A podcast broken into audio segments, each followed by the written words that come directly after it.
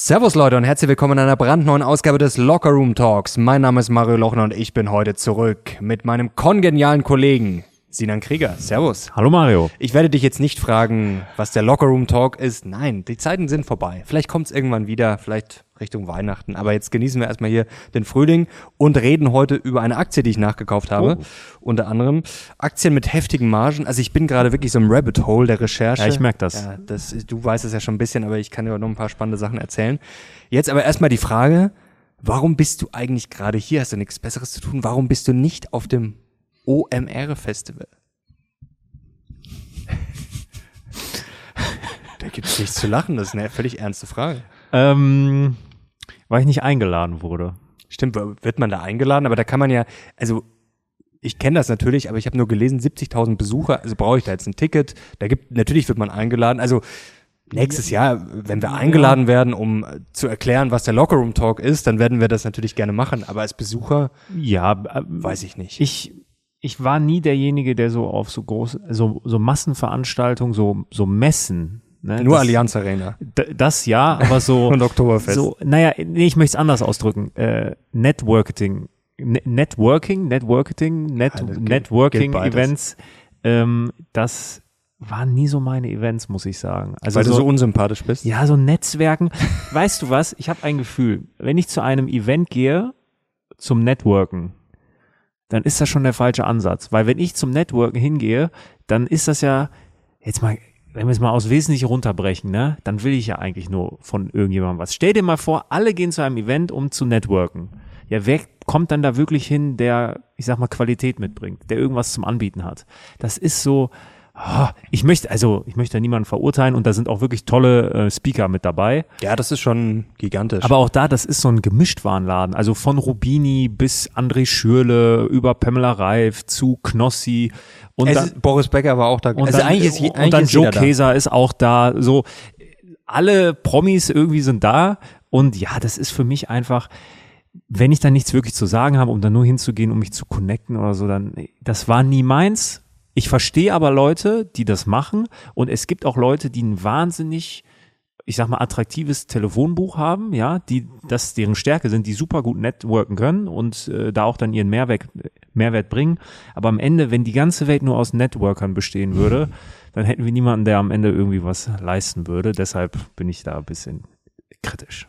Ich muss dir da leider ziemlich zustimmen. Also Networking ist für mich auch was anderes als ein Networking-Event. Also ich weiß jetzt auch gar nicht, ob man OMR als Networking-Event äh, bezeichnen kann. Das ist ja eher eine riesen Digitalmesse. Aber ich muss sagen, das ist mir auch zu groß. Ich glaube, je größer sowas wird, desto weniger äh, intensiv wird auch der Content, weil wenn ich irgendwo hingehe, dann will ich ja wirklich tief rein. Ich finde das generell immer schade bei solchen Messen oder wie man das auch immer nennen will, Events, dass es immer alles sehr an der Oberfläche ist, weil mhm. da sind spannende Leute, da gibt's spannende Themen, gerade dann KI und Co. oder jetzt wirklich neue Entwicklungen, schon vielleicht so ein bisschen weiter, tiefer, schon Anwendungen. Und ich finde, das ist alles immer sehr an der Oberfläche. Also das finde ich mal ein bisschen schade. Und Netzwerken funktioniert für mich auch anders.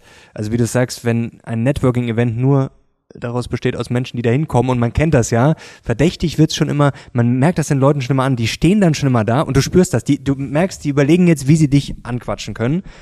Und manchmal ist das ja ganz nett, aber im Zweifel 90 Prozent, wenn Leute auf dich zukommen und mit dir zufällig ins Gespräch kommen, äh, spätestens nach zwei, drei Minuten kommt, ach übrigens hier mein Ding und hier meine Visitenkarte und aber. Und ja, das, manche Leute mögen das vielleicht. Ähm, ich find's schrecklich und ich frage mich auch mal, haben die nichts Besseres zu tun? Weil ich frage mich dann immer, was soll jetzt dabei rauskommen? Also das sind dann auch oft Sachen, die passen dann auch überhaupt nicht zusammen. Und ich denke mir, wenn ich da jetzt, weiß ich nicht, 500 Leute anquatschen muss, in der Hoffnung, dass vielleicht irgendwas Sinnvolles dabei ist. Also, wenn ich das mal aufs Jahr hochrechne, also, was, was, was soll das denn? Das ist irgendwie, ja. ich weiß es auch nicht, das ist alles so, das ist Aktionismus für mich. Ja. Und es ist auch alles so fake, weißt du, das ist, also ich finde das teilweise echt anstrengend. Also Networking, wie gesagt, sehr wichtig und ich glaube, ähm, der Spruch stimmt schon, dass das Netzwerk, ja, der Networth auch ist. Nicht nur, aber auch, aber trotzdem geht für mich Netzwerken anders. Ähm, ja, du kannst ganz kurz ich, äh, reingrätschen, dann äh, ich habe nämlich gerne was Schönes für dich. Das gefällt dir. Ich glaube, also da sind wir uns einig, dass ein starkes Netzwerk unfassbar wichtig ist. So, Klar. ich dachte vor paar Jahren auch immer so, na, braucht man, also da war ich wirklich Hardliner, ne? Aber ich habe mittlerweile auch gemerkt, okay, das kann schon viele Türen öffnen und macht vieles leichter im Leben. So. Das steht außer Frage. Aber ähm, ich glaube, die wahren oder die wirklich, wirklich guten, engen Verbindungen entstehen dann, wenn man wirklich Mehrwert leistet. Und nochmal, ähm, ja, das OMR-Festival ist, glaube ich, unfassbar gut, um sich Inspirationen zu holen. Aber man darf sich, glaube ich, nicht zu viel davon versprechen. Und du hattest es mir, glaube ich, gestern gesagt, 70.000 Menschen sind dort. Gerade eben auch nochmal, glaube ich. Auch gerade nochmal, schau mal, ich bin schon alt geworden. 70.000 Menschen gehen dorthin. Und das ist dann schon, also das ist ja schon eine Massenveranstaltung. Aber nochmal, ich war nie dort, deshalb möchte ich mir keine voreilige Meinung bilden. Und das hat auch nichts mit Arroganz oder sonst was zu tun. Wir alle brauchen ein Doch, Netzwerk. Du kannst ruhig zu deiner Arroganz stehen. Wir fahren dann nächstes Jahr hin, ziehen eine richtige Fresse und Nein. versauen es allen anderen. Und das, äh, das, das, das, das OMR ist jetzt quasi nur stellvertretend für Networking-Events, wo ich sage, das ist eher nicht so meins, aber jeder wie er meint. Im Zweifel ein gutes Buch lesen. Hat im Hast Zweifel, du Visitenkarten? Nee, das ist auch so, ich weiß nicht, das ist jetzt auch böse, aber da reicht's mir schon immer mit diesen Visitenkarten austauschen. Ich finde immer so dieses, weißt du, ich mag diesen Habitus nicht. Ich finde bei so Events, da merkt man auch ganz schnell, da finden dann schon irgendwie die richtigen Leute zusammen. Denn dieses, ich weiß nicht, dieses übermotivierte, dieses, das ist für mich auch, vielleicht sind manche Menschen auch einfach so, das mag schon sein, aber das ist dann auch nicht meine Baustelle. Man kann sich ja ganz normal unterhalten auch wenn ich jetzt auf einem Networking-Event bin, ich unterhalte mich halt einfach, wie normale Menschen sich unterhalten über irgendwelche aktuellen Themen oder was gerade passiert. Wenn immer quasi schon so eine Agenda, weißt du, wenn ich schon merke, hinter den Augen, da ist schon so ein, wie so ein Drehbuch, bla, bla, bla am besten noch auswendig gelernt. Ich finde das furchtbar anstrengend. Und das ist auch so fake. Das ist ja gerade nicht das, was ein Netzwerk ist, dass ich Leute habe, die ich interessant finde, mit denen ich offen reden kann sondern das ist halt für mich, das ist wie die LinkedIn-Kontakte, das ist halt, das ist kein Netzwerk, das ist halt alles äh, Schaumschlägerei. Weißt du, was dir gut gefällt? Auch ein Buchtipp von Rüdger Bregmann, im Grunde gut, ist nicht ganz neu das Buch, ich schätze mal so drei Jahre alt, kann ich nur sehr empfehlen. Und da, da hat Rüdger Bregmann einen gewissen Jos de Blok, äh, ich denke mal, er ist Holländer, sehr erfolgreicher Unternehmer, interviewt und der würde dir gefallen. Vielleicht fragen wir den mal an. Äh, gefällt mir sehr gut. Also der hat äh, einen, einen Pflegedienst, ein, ja, hier steht es niederländischer, ähm, Burzorg. Sehr komisch geschrieben. Ich hoffe, das habe ich einigermaßen richtig ausgesprochen. Also sehr äh, erfolgreicher Unternehmer, hat die Pflege auch revolutioniert und dem hat Herr Bregmann zwei Fragen gestellt. Und zwar, ich lese es mal vor, ich schieb's hier schön weiter nach oben, damit ich schön ins Mikro spreche. Bei dem ähm, gehen Sie oft zu Netzwerktreffen. Und er hat dann gesagt, bei den meisten Zusammenkünften passiert rein gar nichts. Ich sehe nur Leute, die sich gegenseitig in ihrer Meinung bestätigen. Da muss ich nicht hin. Guter Punkt. Und was mir noch besser gefällt, haben Sie etwas, das Sie motiviert? Steve Jobs soll jeden Morgen zu seinem Spiegelbild gesagt haben, was würde ich tun, wenn dies mein letzter Tag wäre? Antwort von Jos de Bloke, ich habe sein Buch auch gelesen und glaube kein Wort davon. das finde ich gut. Das ist instant sympathisch. Das habe ich mir gedacht, dass du da lachen musst.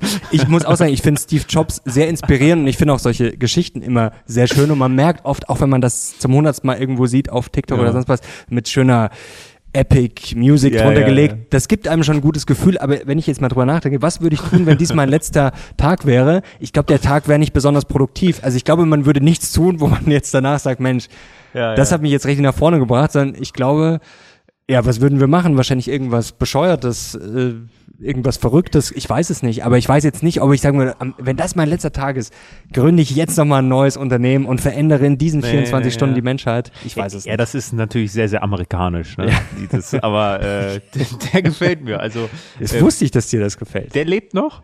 Ja, natürlich. Ja, ja. Äh, den sollten wir vielleicht so, wirklich schätze mal so Mitte 50. Ach so, so, okay, ja, den sollten wir wirklich mal, äh, den sollten wir wirklich mal anfragen. Scheint ein sehr rational sympathischer Mensch zu sein. Ja, der passt zu dir. Mhm. Was brennt dir denn sonst unter den Nägeln? Äh, Zugspitze jetzt am Wochenende. Oh ja, du hast Ist, also du hast am Samstag. Am Geburtstag. Samstag Geburtstag, am 13. Mai und äh, ich die Wettervorhersagen jetzt zum ersten Mal gecheckt bodenlos. Stimmt, ja, das Wetter ist ja generell. Das jetzt war es einmal gut ein paar Tage und jetzt ist es eigentlich durchgängig. Wird echt Katastrophe. Äh, wir werden die ganze äh, Härte der Natur spüren. Aber das schadet dir nicht. Ich habe ein tolles Zitat. Manche Menschen spazieren durch den Regen und andere werden einfach nur nass. Du wirst nass und vor allem du wirst auch noch auf die Schnauze kriegen. das nee, wird sehr schön. Äh, ja, wir werden es irgendwie schaffen. Ähm, ob Regen, Schnee, Sonne, Hauptsache, man selbst strahlt an seinem das, Geburtstag. Das ist sehr schön. Als wäre es dein letzter Ja, Tag. heute kann es regnen, stürmen oder schneien, denn du strahlst ja selber wie der Sonnenschein. So, jetzt ist genug mit dem Unsinn. Äh, Geschenk gibt's dann nächste Woche. Das besorge ich nämlich wahrscheinlich am Samstag. Ich bin mir noch nicht ganz sicher. Ich habe aber schon ein paar Ideen. Nein, es wird keine Gesichtscreme oder keine Schlafmaske Schade, sein. Keine schade. Angst. Die Die ist ähm, übrigens Update, die ist nie aufgetaucht. Ich habe ja bei Lost and Found eine Suchanfrage gestellt. Leider ähm, verschollen. Egal. Ich kann gleich noch von einem tollen Bahnerlebnis erzählen. Ich habe sogar zwei tolle Bahnerlebnisse, aber das machen wir vielleicht am Ende. Erinnere mich dran. Komm, jetzt Ähm, wird's seriös. Du hast bestimmt was mitgebracht. Jetzt wird seriös und zwar bin ich gerade ja, für Beating Beta abgetaucht, wirklich Rabbit Hole. Also es, es geht, ich kann euch das nur empfehlen. Ähm, Link findet ihr unten in der Videobeschreibung. Das ist wirklich ein, wie soll man sagen, Standardwerk, ein Meisterwerk. Also wirklich, ich, man weiß auch gar nicht mehr, wie viele Stunden. Ich habe eigentlich angefangen zum Thema Greedflation zu recherchieren, also Gierflation, wie das jetzt gerade so rauf und runter läuft. Es wird ja den Unternehmen vorgeworfen nach dem Motto, ja, die verdienen nicht nur die höheren Kosten rein, sondern die verdienen sich dumm und dämlich. Ein oder andere Prozentpunkt nochmal Genau, 10% Inflation oder 8% und hinten raus, ach, dann erhöhen wir die Preise doch mal auf 30, 40%. Im Supermarkt sehen wir ja auch, oder haben wir gesehen, Sachen, die viel, viel teurer werden, nicht nur 5 oder 8 oder 10%. Das ist ein sehr komplexes Thema und ich kann euch das wirklich nur empfehlen. Ich bin bis nach Saudi-Arabien bei der Recherche vorgedrungen. Also nicht persönlich, aber zumindest äh, im Netz in saudi-arabische Bilanzen, in saudi-arabische Aktien, in Food-Unternehmen. Wirklich sehr, sehr interessant. Ähm, habe auch einige Mythen oder Behauptungen entzaubert. Also wirklich eine, ja, es ist äh, Da bin ich auch, also, Dossier. also auf den Artikel bin ich auch wirklich gespannt, weil ich, ich habe dich ja die letzten äh, drei, vier Tage beobachtet und du warst wirklich äh, in deinem Film. Also ich habe war wirklich im Film. Man muss dann aufpassen, dass man dann, man kann ja Sachen dann auch tot recherchieren, man muss dann irgendwann sagen, okay, jetzt ist dann erstmal Du wirfst mir dann Genug. ja so manchmal so ein paar Knochen hin und, und da dachte ich auch, wo, wo ist der denn jetzt auf einmal? Also da bin ich wirklich gespannt, wenn ich das dann einmal alles schön niedergeschrieben von dir ja, erfahre. wirklich, was also, denn die Greedflation ist und was dahinter steckt. ich muss sagen, macht mich aber wirklich sehr glücklich. Also wirklich da nochmal so ein, also das ist jetzt das, wirklich da so tief reinbohren, bis, bis hier Ketchup rauskommt, denn das ist spannend.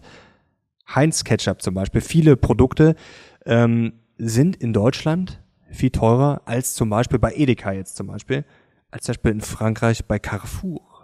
Von, von was für einer Preisdifferenz sprechen wir da? Zum Beispiel Heinz Ketchup pro Liter ist das jetzt oder pro Ja. Kilo dann ähm, 3,29 in Frankreich und bei Edeka weit über 5 Euro.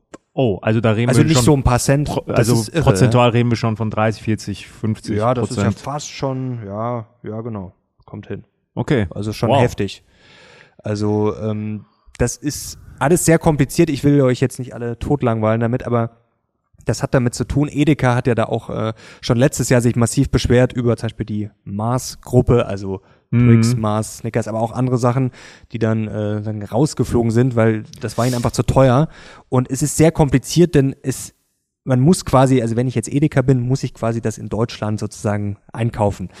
Denn die machen das für verschiedene Länder, zum Beispiel in Portugal, in Frankreich, da ist das dann teilweise billiger und es ist sehr, sehr kompliziert. Also ich Also- kann jetzt nicht als Edeka sagen, ach, jetzt kaufe ich hier billig das quasi in bei der Maßgruppe Also, in Portugal Hein, ein. also Heinz hat quasi einen äh, individuelle Vertriebe für Portugal, für Frankreich und für Sozusagen, Deutschland. ja, und wenn genau. ich jetzt Edeka bin, muss ich zum deutschen Vertrieb gehen, macht ja auch Sinn.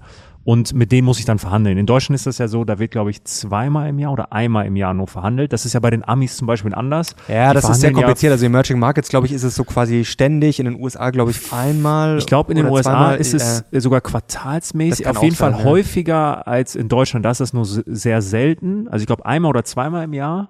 Nagelt mich nicht fest, aber ich glaube, es war es ist so. auf jeden Fall kompliziert und unterschiedlich, ja. Genau. Und ähm, ja, da war ja jetzt viel ähm, Stress. Mars hast du schon. Coca-Cola war ja auch mal ganz kurz. Ist auch ähm, äh, zum Beispiel, gibt's auch Preisunterschiede. Also hier Pringles, Barilla, Nudeln, Schokolade, aber jetzt Nescafé. jetzt ohne ähm, zu viel äh, zu verraten, weil du hast dir da echt Mühe gegeben ähm, und bist da echt tief rein.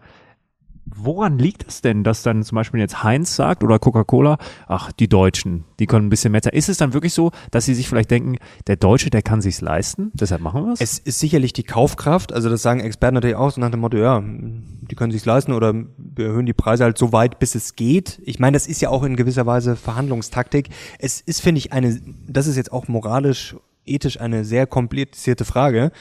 Ähm, ja, wenn es geht, wer nimmt das freiwillig mit? Haben solche Konzerne eine Verantwortung? Natürlich muss man als Unternehmer auch Dinge zu Ende denken. Mhm. Also da fängt es ja schon an, wie zahle ich meine Mitarbeiter? Zahle ich die so schlecht nach dem Motto, ja, so schlecht, dass es gerade noch geht? Dann haben die vielleicht psychische Probleme, sind weniger motiviert, sind öfter krank, mhm. sind dann für die Gesamtwirtschaft, haben weniger Kaufkraft. Also natürlich muss man sowas auch mitdenken. Auf der anderen Seite ähm, muss man ja auch weiterdenken bis zu den Aktionären. Man hat es ja gesehen, Unternehmen, die dann gesagt haben, ja, wir geben jetzt nicht alles weiter, zum Beispiel wie Walmart und Co., die wurden dann von der Börse auch abgestraft. Also das hat ja auch alles immer sehr viele Dimensionen. Also einfach zu sagen, so, ach ja, die haben eine Verantwortung und das ist jetzt böse, die Preise zu erhöhen. Also erstens spielen natürlich die Kosten immer eine Frage, das habe ich mir natürlich auch ganz genau angeschaut ist natürlich die Frage, was habe ich schon mal für Mehrkosten und dann, also dass ich jetzt nicht zumindest die Mehrkosten versuche weiterzugeben. Das ist ja was anderes. Ähm, genau. Ich, das ist, finde ich schon mal völlig okay. Also was denke ich klar ist, dass in solchen Preisverhandlungen die Moral nur eine untergeordnete Rolle spielt und spielen kann auch nur. So. Die Frage ist ja, die Frage, die dahinter steht, ist, ähm, richtet sich der Wert meines Produkts anhand der, anhand der Kaufkraft des Kunden? So. Oder produziere ich ein Produkt und das hat einen bestimmten Wert. Bei Heinz Ketchup zum Beispiel würde ich jetzt mal einfach mal so sagen, der Wert des Produktes ist ja identisch, ob es jetzt ein Franzose konsumiert oder ein Deutscher. Ich finde das boah, ganz schwierig zu beurteilen, ähm, wem man da jetzt Vorwürfe machen kann und ob das irgendwie in irgendeiner Form gerechtfertigt ist oder nicht. Bei diesen krassen Preisunterschieden, aber ja, wir reden ja hier von 30, 40, 50 Prozent, da ist dann aber auch so, nur, das ist nur mein erster Impuls, ja, wo ich mhm. sage so, hey, wie kann das sein? Jetzt kann man natürlich sagen, gut, Ketchup ist, glaube ich, ein relativ simples Produkt. Ist jetzt nicht super komplex. komplexere wahrscheinlich, so, ja. Du hast Zucker, Tomaten. ich bin jetzt kein Lebensmitteltechniker, so. aber es gibt sicherlich komplexere. Du hast eine Plastikverpackung, also ja. Es gibt auch noch simplere Produkte, aber es gibt auch weitaus komplexere Produkte. Ein Auto zum Beispiel. Ich weiß jetzt natürlich nicht, wie das ist und ich glaube, das ist ein ganz entscheidender Knackpunkt, wenn wir über Greedflation sprechen, weil die Unternehmen können ja immer sagen, ja, aber unsere Kosten sind auch gestiegen. So, und das sind ja nicht nur Kosten, so äh, Energiekosten, sondern und nicht nur Personalkosten, die, die fast jedes Unternehmen hat, sondern die Tomaten, ja, das Zucker, äh, hier Zucker, da das, hier da. Und irgendwann wird das so ein Chaos, dass wir gar nicht mehr nachvollziehen können, okay, ist das jetzt halbwegs gerechtfertigt oder nicht? Und dann gibt es noch vielleicht Unterschiede. Vielleicht sind, vielleicht kommen die Tomaten aus Frankreich. Ich weiß es jetzt nicht. So, aber, aber wenn die Tomaten aus Frankreich kommen, dann könnte ja Heinz sagen, ja, da, da sind die Transportwege dann einfach kürzer. So, und das ist so komplex, da mhm. reinzugehen. Alles in Ordnung. Aber bei diesen prozentualen Unterschieden, da muss mehr dahinter stecken als nur irgendwelche Transportwege. Da muss, wie du schon sagst, ja, die Gier, die, da muss eine, die muss eine Rolle spielen. Das ist ein bisschen so wie bei diesen Vorwürfen, die es ja immer gibt. Da gibt es auch Untersuchungen, wenn jetzt jemand, äh, sagen wir, auf Booking oder auf Airbnb geht mit einem nagelneuen iPhone, ist das was anderes, als wenn jetzt, weiß ich nicht, er hat ein Billig-Handy, das schon fünf Jahre alt ist, dass man natürlich daran aber daraus schlussfolgern kann, okay, der hat vielleicht mehr Kaufkraft, dann zeigen wir ihm gleich mal den doppelten Preis. Aber an. stell dir mal vor, jeder wird das jetzt machen. Stell dir mal vor, das wäre normal. Und der Wert eines Produkts wird sich wirklich anhand der Kaufkraft des Kunden richten. Preissozialismus, wäre das nicht fair? Preissozialismus. So, bei allem. So, die, jedes Unternehmen könnte tracken, wie gut du aufgestellt bist finanziell, was deine Vorlieben sind, so. Und alles, alle Preise, die du siehst, auch im Supermarkt, wären individuell. Die wissen zum Beispiel, du bist Veganer und du hast Geld. Ja, Gemüse, Obst und Gemüse verdammt teuer. So, Fleisch extrem billig. So, bei, bei einem anderen komplett unterschiedlich. Das wäre doch, das wäre doch nicht cool. Und das wäre auch nicht fair. Das wird, äh, ich, jetzt habe ich gerade eine Vision. Also, dass das in Zukunft kommen wird, das gibt's ja heute schon, dass die Preise quasi digital angezeigt werden oder verändert werden können. Nicht, dass man da erst drauf äh, durchstreichen muss. Jetzt stell mal vor, in Zukunft, wenn alle Daten da sind, dann können die vielleicht noch messen, wie wir gerade, was wir für eine Stimmung haben. Also die wissen, wo kommst du gerade her, was ist in deinem Leben passiert, hast du vielleicht gerade, bist du gerade befördert worden, bist du ja. angetrunken, frisch verlobt, keine Ahnung, hast Nachwuchs bekommen, ähm, bist dann noch kaufkräftig, Mensch, da kann er, da kann er, zahlst ja jeden Preis. Und so. dann kommt hier der Roboter ums Eck gefahren und sagt, ach, hier ein kaltes Bier, Mensch, für 10 Euro. So. Ach, das ist, das ist eine tolle Idee. Hey. also mal, spannend, was da noch alles kommen wird. Schau mal, wie, wie häufig ist es so irgendwie, keine Ahnung, ich bin abends mit meiner Freundin kurz vor acht, hier in Bayern schließt ja alles um acht. Ja, wir müssen noch Abend essen. Ja, was macht man? Und dann guckt man irgendwie im Internet nach irgendwelchen Re Rezepten. So. Und wir wohnen ja über dem Rewe und dann geht's direkt nach unten in Rewe und dann wird, werden die Sachen eingekauft. So, wenn das jetzt getrackt werden könnte, dann könnte der Rewe per Hand umdrehen sagen, okay, die Produkte, die der Sinan gleich in seinen Warenkorb machen will, mhm. die machen wir mal schön zehn Prozent teurer. Würde ich vom, vielleicht nicht mal merken. Du mer das Problem ist genau, die meisten Sachen merkst du ja gar nicht. Nee. Also du guckst jetzt ja nicht bei jedem so auf den Nein. Preis. Manche Sachen braucht man auch einfach, die kaufst du als so. Klopapier, was weiß ich. Äh. Mir ist das letztens einmal aufgefallen. Also ich bin, was das angeht, sehr schlecht. Aber das habe ich auch in meiner Studienzeit schon. Ich habe bei, bei Einkaufen, so Lebensmittel habe ich selten auf den Preis geachtet, weil ich esse einfach gerne. So. Aber mir ist das letztens aufgefallen, ich habe eine Paprika gekauft, eine gelbe Paprika. Eine große. Die hat irgendwie sechs Euro gekostet oder so. Sechs Euro? Ja, ja, das war, das war krank. Wie groß war die so? Nein, nein, das war eine normale Paprika und da habe ich wirklich Kürbis gesagt, hast du wahrscheinlich äh, gekauft. Ohne, also das war das erste Mal, also nicht das erste Mal, aber da habe ich so richtig gemerkt, alter Falter, sechs Euro für eine Paprika, das muss jetzt wirklich nicht sein. Das werde ich mal recherchieren, ob ich irgendwo in München eine Paprika für sechs Euro Unfassbar. Finde. Ein Stück? Ja, eine große. Die war, die war groß, ja, und die war, die war auch Bio, Auch sehr schön. Aber das war wirklich. Das ist wirklich pervers. Es gab ja den Running Gag da mal mit der Gurke. Ich weiß gar nicht, was die, hat die zwei Euro gekostet ja, oder so nach ja, dem Motto, ja, zwei Euro für ein bisschen, bisschen Wasser. Wasser, ja. Oder waren es noch gar noch mehr? Ich glaube, zwei Euro waren es, oder? Ich weiß, aber es war ja. verhältnismäßig. Aber ja, ich meine, ich finde, das ist ein super spannendes Gedankenexperiment. Was wird passieren, wenn alle Preise nur noch individuell wären? Und vielleicht es nur noch eine Range geben würde, die vom Gesetzgeber irgendwie definiert werden müsste wann kommt eigentlich dieses Marketing, dass bei Netflix zum Beispiel für jeden jetzt individuell was angezeigt wird? Sag mal, der Superheld ist jetzt im Film, ist natürlich immer derselbe, trinkt was und du bekommst jetzt zum Beispiel hier Coke Zero angezeigt. Ich bekomme, weiß ich nicht, Bier angezeigt. In Japan bekommt einer japanisches Bier. Hier in München bekommen alle Augustiner. Also wann kommt das eigentlich? Ja, ich, es gibt ja schon so Ansätze. Das ist ja diese, dieses Programmatic Advertising. Mhm. Ich glaube, da gibt's auch eine Aktie für das. Ja, das ja, da gibt's The äh, Trade Desk. Heißt da gibt's die. aber, glaube ich, noch was. Ich habe sie gerade nicht im. Ah, ich komme gerade nicht drauf. Ich hatte auch Irgendwas, mal, ich glaube mit M. Ah, verdammt. Also ich weiß, dass The Trade ich such Desk das raus fürs nächste Mal. Da relativ weit vorne ist und das ist halt so dieses klassische, auch so dieses, ähm, du schaust dir Sneaker an und auf den nächsten Webseiten werden mhm. dann so, das kennt jeder. Aber die arbeiten, meine ich, auch an einem Produkt, das jedem Fernsehzuschauer individuelle Werbung gezeigt wird. Das finde ich ja auch noch, also da sind wir echt rückständig.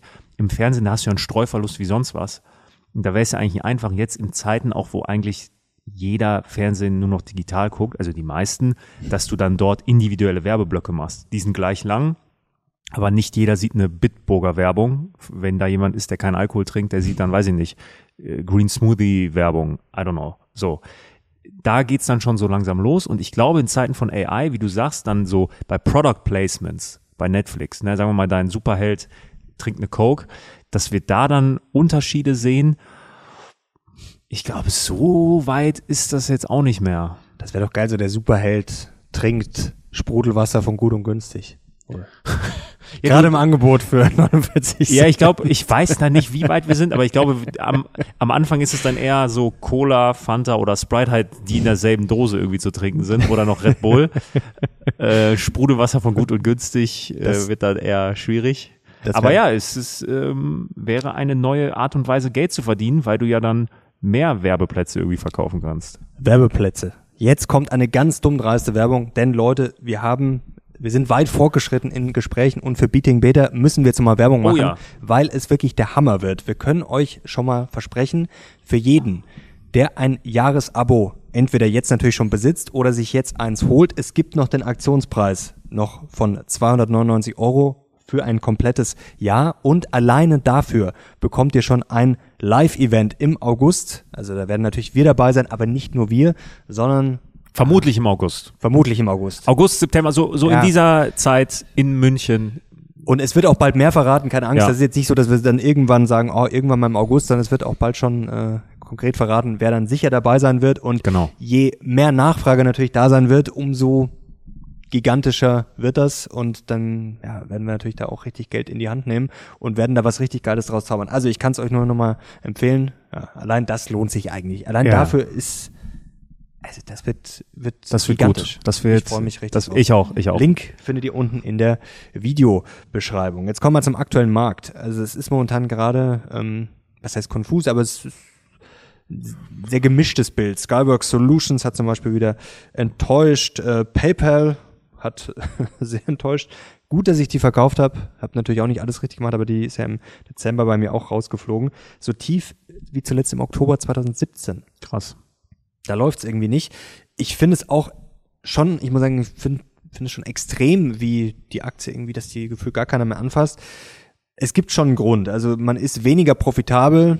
Man kann es aber auch nicht sagen, dass es eine Vollkatastrophe ist. Die Marge war zuletzt bei 47 Prozent. Früher oder vor ein paar Jahren war sie bei 52 Prozent. Ähm, ja, ist jetzt nicht berauschend, aber man kann jetzt nicht sagen, dass PayPal am Abgrund steht. Also äh, das ist schon ja irgendwie. Ich nutze es auch noch weiterhin. Ja, das ne? ist ja auch so. Das, das kommt auch dazu. Ich habe jetzt auch nicht den Eindruck, dass das keiner mehr nutzt. Man nutzt es selber noch, ähm, aber es, da läuft es irgendwie gerade gar nicht. Das ist so eine Krise, die ich als Konsument gar nicht spüre. Ja, das ist, ist irgendwie, ja, schreibt es mal in die Kommentare, ob ihr in PayPal investiert seid, noch investiert seid, über einen Verkauf nachdenkt oder vielleicht gerade sogar über einen Kauf, ist natürlich auch die Frage, bietet sich da gerade eine große Chance. Was man wirklich gut sieht, und da sieht man wieder, dass die Börse echt rational ist und eigentlich immer relativ gut voraus ist, man sieht halt Aktien, die jetzt in den letzten ein, zwei Jahren nicht gut gelaufen sind. Was ist da passiert? Ja, die haben halt einfach weniger verdient. Und jetzt nicht irgendwie, dass man jetzt sagt, oh, hier, man schaut mal auf Umsatz oder Gewinn, sondern vor allem bei den Margen sieht man das sehr schön. Und da sieht man schon, dass die Börse echt da natürlich mhm. sowas super schnell immer erkennt. Und wie gesagt, auch bei PayPal, äh, PayPal, ja genau, da äh, ja, wundert es einen jetzt nicht, dass die Aktie zumindest jetzt nicht durch die Decke gegangen ist in den letzten Monaten. Aber wie gesagt, die Abstrafung ist schon heftig, beziehungsweise ein langes Siegtum ja eigentlich schon jetzt. Ja, das ist ja, also die, die PayPal-Krise, sage ich mal, das ist ja jetzt kein äh, Phänomen der letzten Wochen. Nee, nee. Ich finde, ich finde, also ich habe sie nicht, ich besitze die Aktie nicht, ich finde sie aber trotzdem spannend. Ich, ich finde sie schon, ich, irgendwas ist da. Vielleicht ist das auch das Problem, es ist einem auch irgendwie sympathisch, auch immer gefährlich. Man denkt sich so, ja, ich nutze es selber und PayPal ist einem irgendwie, also mir ist es zumindest nicht unsympathisch, nee, eher nee, sympathisch. Nee, ja, ja, ich meine, ja, du hast recht man sollte auch nicht von sich dann äh, von, von seinem persönlichen Nutzerverhalten irgendwie dann darauf schließen, dass äh, das auch eine super Aktie ist. Das nicht, aber ganz grundsätzlich so. Ich meine, wie lange, seitdem wir uns irgendwie damit beschäftigen, mit dem Thema oder ich, mit dem Thema Börse, ist immer das alte Argument, ja, PayPal, die können ja, ähm, das kann ja einfach kopiert werden von Apple Pay und sonst was und hier und da. Aber am Ende des Tages, alte Peter Lynch, Taktik, schau dir an, was die Leute nutzen und in meinem Umkreis, ich kann ja nur gucken, was in meinem Umkreis so ist. Die Leute nutzen's. Und ich, ähm, das, ich, ich habe die Nutzerzahlen von äh, PayPal äh, jetzt auch nicht parat, aber mich würde es stark, stark wundern, wenn die Nutzerzahlen in den letzten zwei Jahren, wo es wirklich nicht gut lief, runtergegangen sind. Es kann sein, aber ich glaube das nicht gucken wir auch nach, habe ich jetzt auch nicht parat die Zahlen, aber das finden wir, glaube ich, relativ schnell raus. Palantir ist zuletzt wieder durch die Decke geschossen, da gab es ganz gute Zahlen, ganz guten Ausblick. Nein, ich bin da jetzt noch nicht wieder eingestiegen. Ich habe auch neulich schon gesagt, ich muss es mir noch genauer anschauen. Da hatte ich jetzt noch nicht die Zeit mit KI und Co. Das ist natürlich auch ein sehr spannendes Thema, gerade mit für den ganzen militärischen Bereich. Also ähm, ja, ich habe es auf der Watchlist natürlich sowieso und äh, muss es mir aber wirklich dann im Detail anschauen. Jetzt war ich gerade zuletzt ja im Rabbit Hole äh, Greedflation, also da muss ich erstmal wieder rauskommen. Aber ich habe was nachgekauft und zwar Airbnb. Die hat's zerlegt, so minus 15 Prozent, glaube ich. Ich habe bei 100 Euro nachgekauft jetzt. Ähm, ich will es nicht genau ausführen, äh, warum ich generell von Airbnb, ähm, jetzt wollte ich schon enttäuscht sagen, überzeugt bin. Äh, da haben wir auch schon ein eigenes Video dazu gemacht. Sagen, ja. ähm, und ich finde es ein bisschen übertrieben jetzt ich weiß nicht, vielleicht fällt die Aktie auch noch weiter, dann würde ich nochmal etwas nachkaufen. Aber sie haben ein äh, Rekordquartal jetzt hingelegt. Gut, kann man natürlich immer sagen, fair, fair enough ist die Vergangenheit. Trotzdem profitabler Start oder erster profitabler Start, besser gesagt, in ein Jahr, also in ein erstes Quartal. Ausblick jetzt nicht ganz so bullisch. Jetzt hat man natürlich das Problem nach, also Corona war ja erstmal schwierig, Lockdowns und Co. Dann war ein großer Nachholeffekt und jetzt sagt man natürlich, okay, ob man das mhm. halten kann, gut. Aber das ist jetzt für mich nicht der Weltuntergang. Vor allem, wenn man sich mal die Zahlen anschaut, das ist schon nicht so schlecht. 121 Millionen Nächte und Erlebnisse gebucht. Rekord. Ähm, die Erwartung war auch hoch, 121,6 waren erwartet worden. Okay, waren minimal unter den Erwartungen, aber das ist jetzt für mich keine Katastrophe. Gross Bookings Value sogar höher als erwartet, hier 20,4 Milliarden, erwartet worden waren 20,1 Milliarde Dollar und auch die Average Daily Rates bei 168 Dollar gut, ähm, auch deutlich höher als erwartet, als knapp 165 Dollar. Also das ist jetzt alles andere als ein Weltuntergang. Hast du Daten zur, ähm, zur Marge oder zum, ähm, zum Prozentsatz, den sich Airbnb abzieht, zur Provision, zur Vermittlungsprovision? Ähm, wie viel sie sich jetzt behalten, das weiß ich jetzt nicht auswendig, aber die Marge bei Airbnb ist bei exakt 70 Prozent im okay, Moment. Also krass. das ist schon nicht so ja, schlecht. Ja. Und ich meine, solche Plattformen, wenn sie dann einmal wirklich groß sind, dann haben sie ja meistens noch Spielraum, ähm, was dann quasi ihre ähm, Provision angeht. Das sieht man ja sehr, sehr häufig. Ich meine, bei, ähm, bei MyTaxi damals war das ja ganz krass mhm. hier mit den deutschen Taxifahrern, was die da wirklich, wie die da, also das war vielleicht moralisch ver verwerflich, ähm, wie die da hochgegangen sind. Ich glaube, die sind während der Corona-Zeit von 7% irgendwie auf 14% hoch. Ähm, aber ja, wenn du einmal dann wirklich so diese Marktdominanz hast, dann kannst du da bei deiner Provision auch hochgehen und das wäre auch vielleicht ein Schritt für Airbnb in Zukunft. Booking ist noch besser, 96% Marge. Also das sind mal Unternehmen, die mir auch bei meiner Recherche positiv aufgefallen sind. Natürlich bei Microsoft war es mir jetzt klar, 68% trotzdem vielleicht nochmal die Zahlen interessant. Visa ist auch wirklich beeindruckend, 77% Ähm, Adobe 87% Deutsche Börse, auch nicht schlecht, 67% Sartorius 53 ja, Booking.com ist, ist dann wahrscheinlich so das klassische Beispiel. Einfach unfassbare Marktmacht. Dort, wo sie aktiv sind, brauchen kaum noch Marketing, also ma mhm. kaum noch Marketing-Spendings, haben halt ihre Serverkosten. Vermutlich die Hotels, die sich dort registrieren, registrieren sich selber. Hast auch keine Kosten, keine Akquisierungskosten. Das läuft wahrscheinlich relativ automatisch. Das läuft automatisch, ja. Und dann Personal brauche ich jetzt auch wahrscheinlich nicht, nicht brauche ich auch nicht ständig mehr ja. einstellen. Und dann vermutlich eine gute Provision. Und dann 96 Prozent ist schon, schon hart. Cisco auch nicht schlecht, 62 Prozent. Microsoft habe ich schon gesagt, 68 Prozent. Also das sind so mal ein paar Beispiele, aber schon, ja, ja. Visa ist schon auch 77 Prozent, auch wirklich. Klar, ja. Stark. So, was wollte ich noch sagen? Ähm, was ich auch auf der Watchlist weiter habe, äh, habe ich ja mal Gewinne mitgenommen, Havesco. Mhm. Ich bin nämlich wirklich mittlerweile begeistert. Also ich war früher auch Kunde, ähm, aber ich habe jetzt wirklich mittlerweile da Weine gefunden, die, die sind wirklich also die machen mich noch zum Alkoholiker, so gut sind die. Bist du doch schon. Ja. aber man kann sich ja noch steigern. Ja. Nee, Spaß beiseite, zum aber wirklich. Ähm, Alkoholiker. aber in diesem Moment bin ich leider nüchtern und muss mir hier den deinen Schmarrn anhören. Nee, wirklich, also ähm, neulich hatte ich auch spannende Sachen. Ein georgischer Rotwein. Okay. Ich habe mir ausgedacht, so, okay, ja, pro, mal probieren. Und habe jetzt ist auch blöd, aber hatte jetzt keine Riesenerwartungen und der war wirklich richtig, richtig gut. Ich kann jetzt leider nicht sagen, wie er heißt, aber es gibt, glaube ich, nur einen georgischen Rotwein bei Jacques Weindepot. Also Havesco, gehören ja zu Havesco. Und was ich auch klug finde bei denen, die haben ja quasi so ein Kundenbindungsprogramm, du kriegst ja mal so Bonus und dann kriegst du es irgendwann zugeschickt, ah, sie haben Guthaben bei uns, weiß ich nicht, 20, 50, 100 Euro. Du kaufst bei Jacques Weindepot deinen Wein? Ja, so, das ist schon besser als jetzt bei, weiß ich nicht, Edeka oder Armut. Oder so. Armut, ja. Ja, da gibt's auch gute. Da gibt's einen, was ich sehr empfehlen kann, einen, ich glaube, einen Weißwein aus, ich glaube Chardonnay ist es aus, ich glaube Australien oder Neuseeland. Oh, fünf, da kostet auch, glaube ich, Ökologischer Fußabdruck. 15 Euro die Flasche, das ist schon teuer. Hallo? Hier, das muss ich auch erstmal, aber da zehn Flaschen am aber Tag. Aber das verstehe ich wirklich nicht. Das verstehe ich wirklich nicht, Mario, weil du bist ja jetzt, also du, du trinkst zwar gerne Wein, aber du bist ja jetzt kein Connoisseur, würde ich sagen. Und auch kein Sommelier. Ja, Sommelier nicht. So, warum holst du dir einen Chardonnay vom anderen äh, Ende der Welt? Es gibt so geile Chardonnays hier in Europa.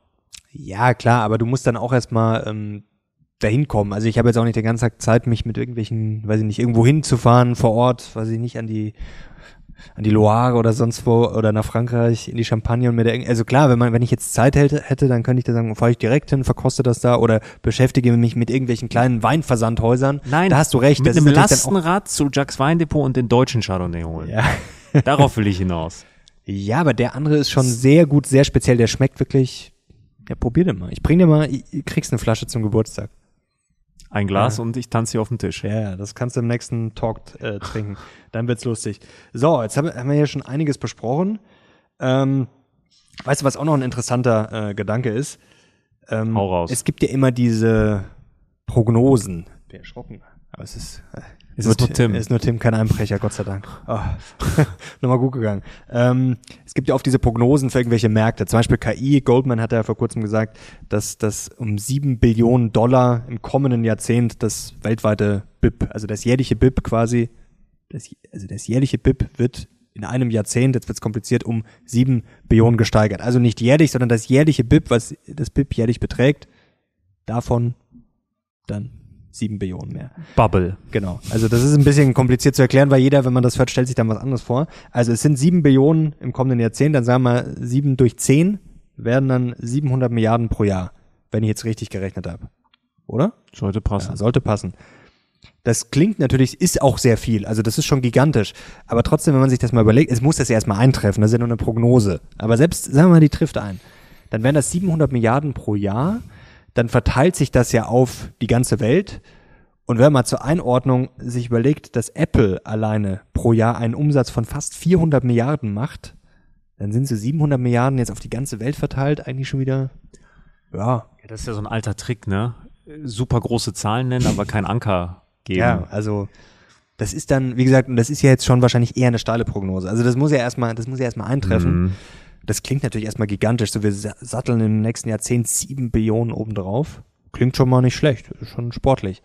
Ist auch natürlich sportlich, das wird sich auch irgendwie niederschlagen, klar. Aber es ist jetzt dann trotzdem, wenn man mal sowas runterbricht. Ja. Und ich finde es auch mal sehr interessant bei Unternehmen, wenn es dann heißt, oh, die sind jetzt bei dem neuen Trend dabei.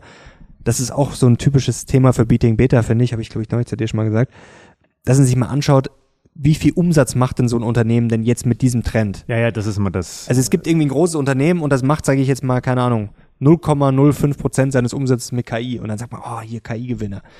Ähm, ist jetzt nur ein Beispiel. Ich will jetzt nicht wieder auf KI rumreiten, da gibt es ja viele andere Sachen oder Wasserstoff oder was weiß ich. Irgendwelche Sachen, wo man sagt, oh ja, die sind auch bei dem Trend dabei.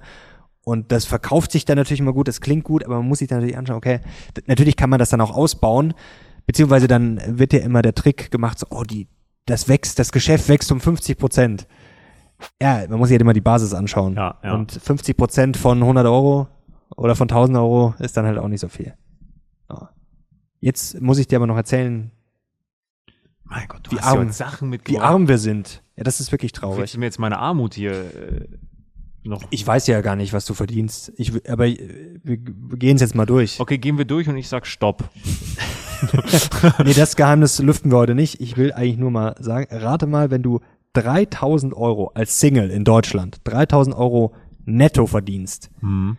wie viele Menschen, also verglichen jetzt natürlich mit anderen Singles, klar, wie viele Menschen sind ärmer als du?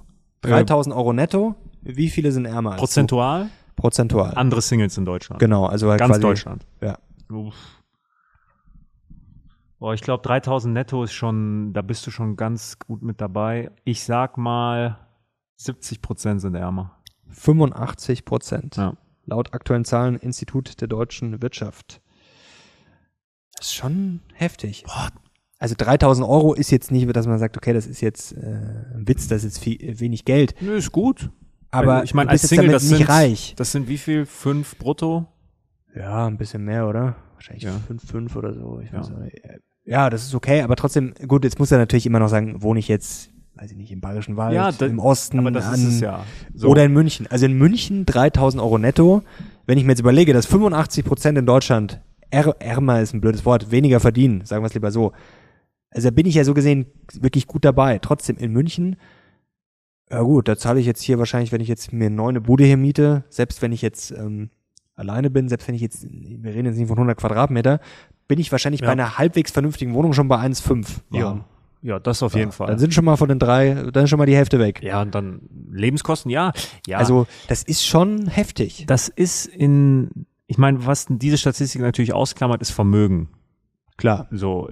Das ist klar. Aber dazu gibt's ja auch Statistiken. Ähm, drei netto, ja, ist, also drei netto, oh, das ist auch, das ist gutes Geld. Also gefühlt war man vor zehn Jahren noch nicht reich damit, aber da war das schon wirklich so gut, aber, aber heute ist es halt auch, wenn man man muss ja auch noch mal die Kosten sehen. Also 3000 netto sind ja heute nicht dasselbe wie jetzt vor zehn das Jahren. Das ist der Punkt. Das kommt ja auch noch dazu. Das ist der Punkt. Und das, aber trotzdem sind ja dann 85 Prozent ärmer liegen drunter. Und das ist schon heftig. Und da sind wir jetzt wieder gut bei der guten alten Steuerdebatte und Co. Also, ich finde das teilweise schon pervers. Also, wenn man wirklich hart arbeitet, wenn man, ja, dann hier. Du hättest mal zu anderen europäischen Ländern auch mitbringen äh, sollen. Ja, das wäre mal, das wäre tatsächlich wann, interessant. Dann, äh, ja, das, das müssen wir uns mal angucken, ja. 15 Prozent gehört. Ja. So, jetzt musst du noch Stopp sagen. Stopp? Achso. Warte mal, ich, ich schaue mal an. Es geht nur bis 7000, glaube ich. So. Das ist schlecht. Ach, Mann. Das ist natürlich ärgerlich. Ach. Nein, ist, ja, ähm, ja, drei, ja, das ist, ähm, aber man darf, man ist auch vielleicht dann in dieser Finanzbubble, München-Bubble vielleicht dann manchmal. Ähm, ja, klar, das ist dann natürlich auch nochmal speziell, aber gut, es ist ja auch nicht nur München. Ich meine, andere Städte sind auch nicht billig. Wenn ich nach nee. Frankfurt, Hamburg. Aber ganz grundsätzlich schaue. so diese, diese, diese Vorstellung, hart zu arbeiten, viel zu arbeiten. Ich meine, man hört es ja immer dann von so, das sind so ja die klassischen Beispiele, Krankenschwestern, Pfleger und so, die wirklich unfassbar anstrengenden Job haben. Die sind ja bei weitem nicht bei drei netto. So. Nee, nee, das muss man erstmal verdienen. Also so. das ist, das meine ich, das, das ist jetzt nicht selbstverständlich, das ist schon nicht schlecht. Aber, also schon und, ganz gut. Und das ist das, was ich meine mit der mit der wahren Inflation, ja. Man kann jetzt viel sagen, ich weiß, wir hatten darüber mal auch ein bisschen gesprochen und da kamen auch viele Kommentare. Ja, ich arbeite in einem großen Konzern. Ähm, ihr habt keine Ahnung, weil mein Lohn steigt ja auch mit der Inflation. Das waren, das hat, da waren zwei, drei. So, ja, ja. erstmal, und das meine ich wirklich zu 100 Prozent ernst. Herzlichen Glückwunsch. Ich freue mich für dich, wenn dein Arbeitgeber das, das wirklich mitgeht. Das ist auch eine Bubble. So, das ist auch eine absolute Bubble, weil nicht jeder Arbeitgeber sagt, ach, 12 Prozent Inflation, ja, geben wir dir. Einige Arbeitgeber oder viele können sich das gar nicht erlauben, gerade auch im Mittelstand. Das können vielleicht große Konzerne machen. Die Frage ist auch, wie lange können sie das? So, egal. Wirklich, herzlichen Glückwunsch, freu dich, ist super. Du bist in einer super komfortablen Position. Wir haben aber auch gerade darüber gesprochen, wie stark die Preise wirklich steigen und was dann wirklich angegeben wird. Was aber nicht, fast nicht wegzudiskutieren ist, ist ja zum Beispiel die Inflation im Häusermarkt. Und nochmal, es ist ja das, das Ziel vieler Menschen, gerade hier in Deutschland, hey, ich will einen sicheren Job, will eine Familie gründen und will dann Eigenheim haben. Ist ja auch streb, erstrebenswert, so. Und jetzt mal, also mit drei netto, sagen wir mal, dein, dein, dein Partner verdient auch nochmal, weiß ich nicht, zwei netto, machen wir es mal. So, fünf netto, mit fünf netto ohne nennenswerten Eigenkapital, mhm. Rücklagen ja, was willst du denn da holen? Jetzt nicht, wenn du komplett im Osten irgendwo, irgendwo dir was holen willst. Selbst da wird's dann schwer. Also was willst du dir in einer, nicht nur in einer Großstadt, sondern halt in einem in Bereichen in Deutschland leisten, wo du vielleicht auch mal hin willst mit deinen Kindern. Das ist ja utopisch. Da wird schon schwierig. Ja klar, vor allem wenn man mal so Kosten rechnet, man will den Kindern ja dann was bieten und da geht's jetzt nicht darum, dass man irgendwie den Luxusurlaub macht, da fängt's ja an mit äh, weiß ich nicht, Tennisstunden, Klavierstunden, Fußballschuhen, keine Ahnung, äh, ja. Mitgliedsbeiträge. Also, Lass mal Klavier weg, das, das aber ja einfach mal, äh, dass die normal, also dass die komplett am sozialen Leben teilnehmen können. So Kinder sind, ich, wir haben keine, aber sind wurde mir mal gesagt, nicht gerade günstig. So. Und dann willst du für die ein Eigenheim haben. Ja, mit, mit fünf netto? Und dann bist, und dann gehörst du ja zu den Gutgestellten nach deiner, Stat nach deiner Statistik. Ja, also, ja. Und da also, dann wirklich so, so dieses klassische Leben aufzubauen, wie man das kennt von den Generationen davor. Äh, ja, schwer. Und jetzt nochmal das Problem, was du gerade beschrieben hast. Ich brauche ja erstmal die, den Inflationsausgleich, aber das Böse an äh, Erhöhungen, Lohnerhöhungen ist ja, was passiert, wenn es blöd läuft. Äh, ich rutsche nach oben, Beitragsbemessungsgrenze, dann habe ich zwar den Inflationsausgleich, aber was passiert? Ich muss mehr Steuern zahlen. Dann kommt der Finanzminister Bimmel Bimmel ähm, und freut sich. Also da liegt schon einiges im Argen. Also das kann man gar nicht genug, oft genug wiederholen. Die, die Steuern müssen einfach darunter. Also gerade in diesem Bereich wirklich. Was Einkommen angeht. Ja, also ich finde, ich finde das skandalös. Jetzt mal, sagen wir mal auch wieder ein Gedankenexperiment. Ähm, es startet jetzt eine Generation mit null Euro Eigenkapital. Ja, erben nichts. So. Und wer von denen kann sich denn bei diesen Preisen jetzt mit einem normalen 9-to-5-Job. Ja, bei diesen Steuern. Das so, ist oh ja, ja, quasi, das ja. ist ja der Doppel. So, in, in diesem Umfeld, in diesem Steuerumfeld mit einem normalen 9-to-5-Job, wer kann sich denn da jetzt noch eine Immobilie finanzieren? Ja, niemand. Ja, also, natürlich nicht. Also, wer verdient denn in einem Job 10 netto? So, das sind, das sind wenige Menschen in Deutschland. Ich glaube, das ist schon so, ich glaube, so bayerischer Ministerpräsident oder so, das kommt hin. So. Ja, gut. Und, klar, Politiker generell so in, so in und, der. Und das ist dann halt aber schon. Nicht netto. Und jetzt werden wieder viele sagen, ja, ihr in München und es gibt auch günstiger. Ja, aber mein Gott, manche Menschen wollen halt in München leben, weil das hier deren Heimat ist. Und das finde ich auch vollkommen in Ordnung.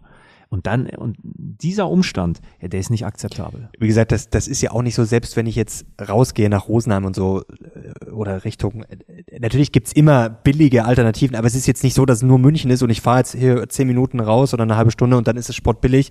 Da ist auch alles verdammt teuer. Also, ja. ähm, und wie gesagt, auch äh, Baden-Württemberg ist teuer, also da gibt's genug Frankfurter Gegend. Also es ist ja nicht nur München, Hamburg, also es ist nicht so, dass äh, in Deutschland, dass nur München hier teuer ist und alles andere sportbillig. Also das, äh, es gibt sehr viele teure Ecken und Gegenden in Deutschland. Ist ja auch nicht so verkehrt, das Land. Aber wie gesagt, ähm, ja, ich finde das auch schwierig. Äh, weißt du, was ich witzig fand neulich? Ähm, dass mir AfD-Bashing vorgeworfen wurde. Was und hast zwar, du gemacht? Ich habe nur gesagt, dass die AfD für mich keine Alternative ist. Also das heißt, dass ich die AfD nicht wähle. Machen, ja, wie kann ich es wagen? Und das war, das fand ich sehr, das fand ich sehr süß, dass ja AfD-Fans oder Unterstützer, die ja sonst immer alles anprangern und auch ja gerne auf alles draufhauen und so und dass man dann da schon, dass das schon Bashing ist. Komischerweise, wenn ich über die Grünen mich, weiß ich nicht, äh, zum hundertsten Mal wirklich, das kann man schon teilweise, das ist ja auch mit den Augenzwinger gemeint, aber das stört komischerweise keinen. Aber wenn ich, wenn ich es wage, zu sagen, dass ich AfD nicht wähle, das ist krasses Bashing. Ja. Das ist wirklich, das ist echt krass. Aber lustigerweise, ich bashe ja dann quasi jede, ich bashe ja dann jede Partei, die ich nicht wähle. Also ich bin ja, du auch, auch ein richtiger Parteibasher. Toleranz muss wehtun, sage ich immer. Und Menschen, die wirklich tolerant sind, die akzeptieren das dann auch, wenn da jemand ist, der auch deren politische Gesinnung oder was kritisieren und ja, ähm, ich glaube, dass, dass, dass deine, also wenn du, wenn man dir Bashing betrei äh, vorwerfen darf, dann gegenüber den Grünen, glaube ich. Aber das habe ich auch schon vor der Wahl gemacht. Das und stimmt. es war auch vielleicht nicht ganz so verkehrt. Und es ist auch lustig manchmal. Ja, ist auch lustig. So, und, und ähm, es ist ja, nochmal, es ist ja auch wirklich mit einem Augenzwinkern. Klar. So. und ich, ich finde es generell, ich fand es auch lustig, neulich kam ein, das war wirklich nur ein Kommentar, das äh, Video mit äh, Herrn Elsässer war ja, also wirklich, ich finde den grandios, das, das Feedback war, war, auch mega. Ja. Ähm, und da hat er auch gesagt, das war ja auch mit einem Augenzwinkern und ich glaube, das hat auch eine gewisse Metaebene. Er hat gesagt, ja, wenn man jetzt merkt, man, man kann nicht so viel, man muss sich nicht aufhängen, nicht unter die Brücke, dann wirst du halt Minister. Und da kommt da wieder, da kommt wieder so ein Kommentar so, oh, das ist so primitiv und das ist Stammtischniveau. Und ja, wenn es so einfach ist, dann werd doch selber Minister. Und da kann ich mir auch immer nur ans Hirn fassen, weil das ist ja erstens natürlich schon mal in gewisser Weise humorvoll gemeint. Und das heißt ja auch nicht, dass jeder der Minister ist. Das ist das, das finde ich immer so lustig, dass solche Leute, die sich dann so erheben und, und, und meinen, sie müssen jetzt alle belehren, dass sie nicht mal bis äh, einen Meter Feldweg weit denken können. Und dass dann solche Sachen kommen wie ja jeder Minister sein Depp. Das ist ja nicht die Aussage. Also teilweise wirklich. Und das ist immer so schön, dass diese Menschen dann immer meinen, sie müssen alle anderen belehren. Ja, es ist teilweise anstrengend. Ich frage mich, wie die Menschen diskutieren und ob sie überhaupt diskutieren. Ja, vor allem dann immer diese eigene, also wie gesagt, das finde ich mal am besten zu sagen so, ja, wenn es so einfach ist, dann werd doch selber Minister. Ähm, das ist ja auch schon, also Minister zu werden, da müsste ich natürlich erstmal mich in diesen Politstrudel reinbegeben. Und das ist ja eigentlich auch gerade Teil der Kritik, dass wir nicht, ähm, dass jetzt nicht unbedingt ein erfolgreicher Unternehmer äh, Minister wird, sondern dass es oft Leute sind, die quasi, weiß ich nicht, mit 16 anfangen ja. und dann diese ganzen Ochsentour durch die Partei durch müssen. Und das ist ja eher auch die Kritik. Und ja, diese ganzen Parteiapparillos, äh, das ist schon alles sehr schwerfällig. Und dann muss man sich natürlich fragen, ob da am Ende dann immer, äh, das, da sitzen natürlich auch gute Leute, also ich, das dieses pauschale Verurteilen ist ja auch absolut lächerlich, zu sagen, das sind alles Deppen und die können alles nicht. Das stimmt natürlich nicht. Aber man muss sich natürlich schon mal die Frage stellen, ob da jeder, der da ist, in der richtigen Position ist. Und vor allem diese Wege dahin, ähm, das ist teilweise schon. Aber du weißt, wie es ist. Über Politik und Religion sollte man nicht diskutieren. Es ist ein äh, sehr schwieriges Feld. Sehr schwierig. Fast so schwierig wie die Deutsche Bahn. Ich habe es zuletzt zweimal versucht zu fahren Einmal hat's geklappt, da, wär, da hätte ich aber theoretisch aussteigen müssen. Ich bin äh, hab mich widersetzt. Also das war sehr lustig, da bin ich zum äh, ähm, zur Hochzeit von meiner Cousine gefahren, einfach nur kurz von äh, München Rosenheim, das ist ja ein Katzensprung. Und dann auf einmal schon wieder natürlich Verspätung, keine Überraschung und dann hieß es Durchsage äh, es fehlen irgendwie Zugteile. Und jeder, der keine Sitzplatzreservierung hat, ich hatte jetzt natürlich für 20 Minuten Fahrt keine, muss aussteigen. Das Lustige war, ich war in einem Abteil, da waren vier Plätze leer.